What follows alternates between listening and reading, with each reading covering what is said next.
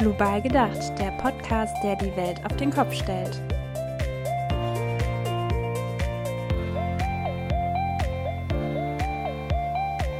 Global gedacht, global gesagt. Wovon wir reden, wenn wir sagen Entwicklungsökonomie. Was macht ein Land reich?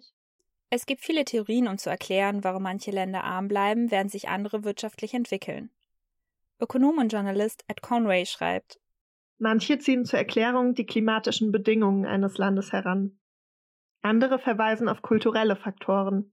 Wieder andere machen politische oder soziale Institutionen verantwortlich. Entwicklungsökonomie ist ein Teil der Volkswirtschaftslehre, der sich mit Entwicklungsunterschieden auseinandersetzt. Gemeint sind hier vor allem wirtschaftliche Unterschiede auf nationaler Ebene.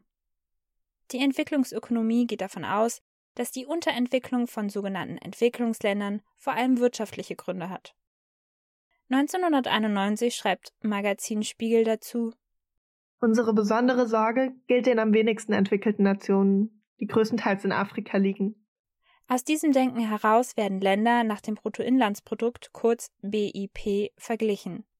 Doch der Wert aller Güter und Dienstleistungen und das sogenannte Volkseinkommen allein sagen zu wenig über das Leben der Menschen aus. Deshalb wird seit 1990 der Human Development Index der UN als Indikator für Wohlstand genommen. Er berücksichtigt nicht nur das Bruttoinlandsprodukt pro Kopf, sondern auch Lebenserwartung und Bildung. Doch es gibt auch Kritik am HDI. Wegen der Gewichtung in der Rechnung, oder? Ja, das stimmt. Hier zeigt sich nämlich, dass Lebensqualität und Armut schwer in Zahlen zu fassen sind. Zwar kann man recht gut beschreiben, welche Zugänge da sind, zum Beispiel der Zugang zu Bildung oder zu sauberem Trinkwasser, doch lassen sich viele Faktoren menschlichen Zusammenlebens nicht messen. Deshalb wollen wir noch einen Schritt weitergehen und Entwicklung an sich und was damit gemeint ist, also das Entwicklungsparadigma, hinterfragen. Paradigma meint eine bestimmte Denkweise. Hier die Denkweise aus westlicher Perspektive, die man auch Eurozentrismus nennt.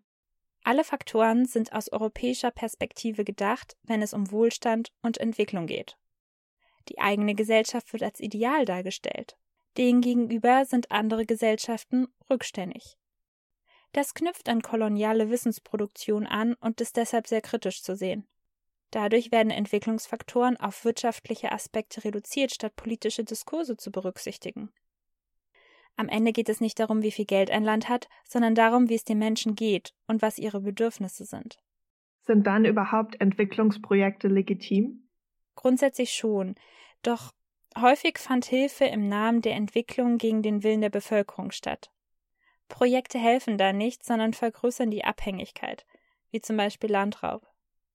Landraub ist die illegale Aneignung von Land. Meist sind es ausländische Firmen oder Investoren, die Ackerflächen für den Export nutzen. Die lokale Bevölkerung verliert ihre Lebensgrundlage. Die Firmen denken nicht über die ökologischen und sozialen Auswirkungen nach. Oft werden die Menschen dadurch vertrieben. Wo ist der globale Gedanke? Der globale Landraub wird durch die Politik der Industrienationen gefördert. Internationale Finanzinstitutionen, große Banken oder Versicherungsgesellschaften spekulieren mit dem Land. Das Leitbild der nachhaltigen Entwicklung ist ein Schritt in die richtige Richtung. Es geht darum, Bedürfnisse der Gegenwart zu befriedigen, so dass künftige Generationen das auch noch können. Ziel ist es, wirtschaftlichen Wohlstand zu ermöglichen, für sozialen Ausgleich zu sorgen und die natürlichen Lebensgrundlagen für zukünftige Generationen zu erhalten. Klingt eigentlich logisch, ist aber gar nicht so leicht, oder? Nachhaltige Entwicklung ist ein globales Ziel. Die Ziele für eine nachhaltige Entwicklung wurden schon 1992, also vor fast 30 Jahren in Rio de Janeiro, beschlossen. Mit den Sustainable Development Goals, kurz SDGs, gibt es 17 Ziele für eine nachhaltige Entwicklung. Die Transformation unserer Welt soll bis 2030 umgesetzt sein. 2030, das sind aber nur noch zehn Jahre. Ja, das stimmt, die Zeit ist knapp. Deshalb brauchen wir so schnell es geht eine Wende beim Verbrauch von Ressourcen. Und das global gedacht und über Ländergrenzen hinaus. Nochmal zurück zur Entwicklungsökonomie. Wirtschaft muss Umweltfaktoren unterliegen. Ewiges Wachstum ist nicht möglich und zerstört unsere Welt. Wenn wir auf Frieden, Klimawandel und Gesundheit schauen, merken wir die Ungleichheiten und Abhängigkeiten sind nach wie vor da. Ökonomie, Ökologie und Soziales muss zusammengedacht werden und ist nicht einzeln umsetzbar. So viele neue Begriffe für mich. Dich interessiert noch mehr?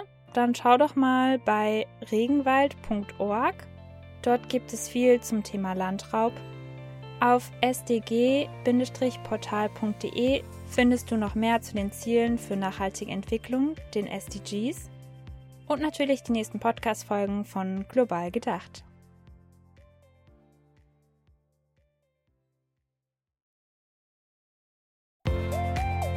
Global Gedacht, der Podcast, der die Welt auf den Kopf stellt.